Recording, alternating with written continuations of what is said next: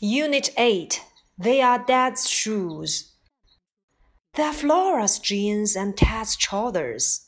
They're Mom's skirts. They're Anna's dresses and Dad's jackets. Wow, what a lot of socks! What fun! They're Dad's shoes. 在讲新课之前呢，我们先来回顾一下第一课的内容。它们是 Flora 的牛仔裤和泰德的裤子。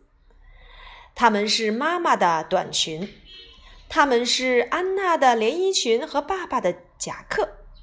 哇哦，好多的袜子啊！太有趣了。哦，爸爸的鞋子飞来了。They are Flora's jeans and Ted's trousers, they're mom's skirts, they're Anna's dresses and Dad's jackets. Wow, what a lot of socks! What fun! that dad's shoes. Question time，提问时间又来了。Flora 的牛仔裤，Flora's jeans，泰德的长裤，Ted's trousers，妈妈的短裙，Mom's skirts，安娜的连衣裙，Anna's dresses，爸爸的夹克，Dad's jackets，爸爸的鞋子，Dad's shoes。 我的第一个问题就是表示某人的东西要用人名儿再加上撇 s 就可以了。第二个问题，What a lot of socks! What fun!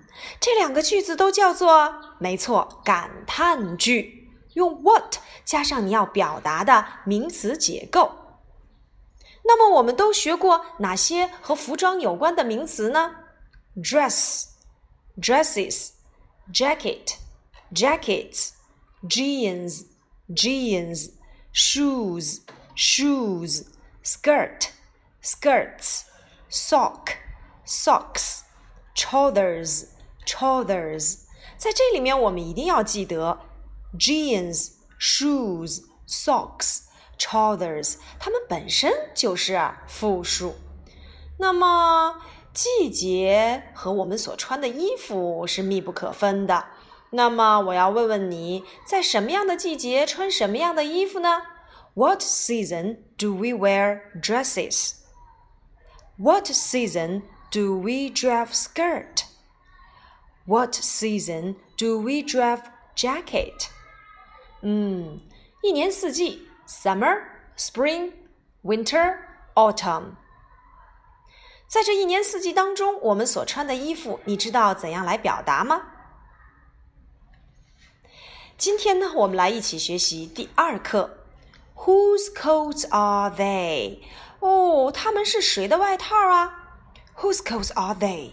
这些是谁的外套啊？They are our coats。他们是我们的外套。Don't touch，可别摸哦。Whose scarves are they？哇哦，这又是谁的围巾呢？They're our scarves，它们是我们的围巾。Don't touch，别动。Oh, oh, what a hot day! Yes, Pop and Max wear a lot of clothes. 好热的天气呀！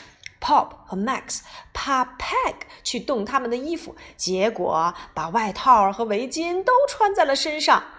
What a hot day！好热的天气呀！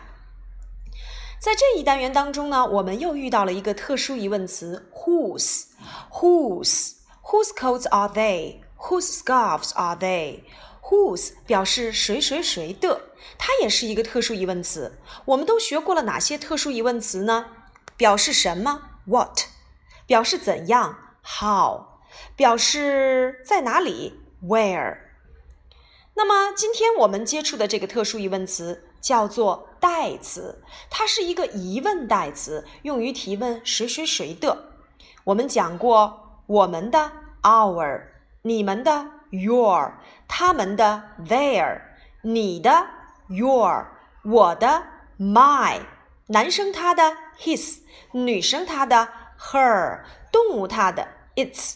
那么这些代词我们都统称为人称代词，它们叫做形物代。也就是形容词性物主代词，这些代词的后面要接名词来表达某人的什么什么东西。那么一旦我把形物代就划线部分提问，你要怎样来发问呢？比如说，他们是谁的外套？Whose coats are they？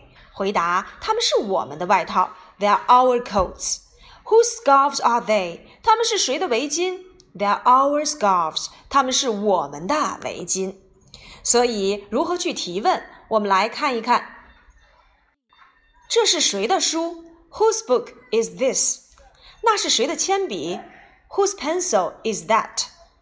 这些是谁的书？Whose books are they？这些是谁的铅笔？Whose pencils are these? Whose pencils are those? 你会发现，原来我们所讲过的这些人称代词的单数和复数，我们都可以用 whose 来去提问。那接下来我会给你一些句子。它是谁的外套？Whose coat is it？这是谁的夹克衫？Whose jacket is this？那是谁的短裙？Whose skirt is that？ 这些是谁的外套？Whose coats are these？那些是谁的围巾？Whose scarves are those？他们是谁的鞋子？Whose shoes are they？一定要记得，在变成复数结构时，我们要变哪些人称代词、be 动词，还有名词。那么说到今天我们所学到的两个服装名词，分别是 coat、coats；scarf。scarves，以 f 结尾要变成 v-e-s scarves。好了，利用我们今天所学的内容，你们来做一做练习吧。他们是谁的？他们是我妈妈的裙子。他们是谁的裤子？他们是我爸爸的裤子。这些是谁的外套？这些是我妈妈的外套。